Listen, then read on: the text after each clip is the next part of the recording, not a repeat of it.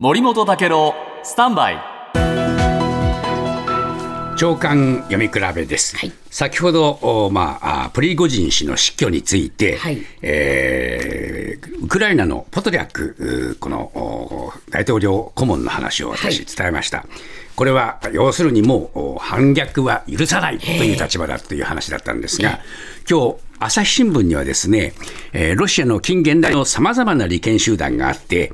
プーチンは自らが親分として各集団の利害を調整して統制してきたんだと。で、プリゴジンの演説というのはある意味民衆のガス抜きで、中世ヨーロッパでいう宮廷に置かれた道家のような役割を担っていた。まあ、こういう見方をしてるんです。つまり、プリゴジンえーをですね、プーチンさんは手のひらに乗せて道化師として活用して利用してたんだと。まあ、こういう見方でいたんですね。はいところが、今日新聞に載っている記事は、それとはちょっと逆流しているような記事がありまして、毎日新聞、ロシアの主要メディアは、ウクライナで続く軍事作戦の司令官も務めた、えーこれ、えースロビキン航空宇宙軍の総司令官を解任したというふうに、えーこれ、報じました。はいでこの人は実はプリゴジンに同情的な人であの、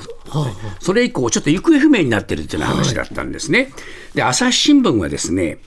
こう書いてるんですね。えープこのスロビキン氏は、ワグネルの創始者、えープリゴジンに近いとされているんだけれども、ロシア国内では、ワグネルの事実上の解体が進んでいて、今回の解任も今後の不安要素を排除するため、軍内の不満分子を一掃する姿勢が示されているんだ。まあ、こういうふうに書いてるんですね。ということは、やっぱりプリゴジンも不満分子ということになるのではないか。これについて池田先生の新たな解決が、解説者が聞きたい。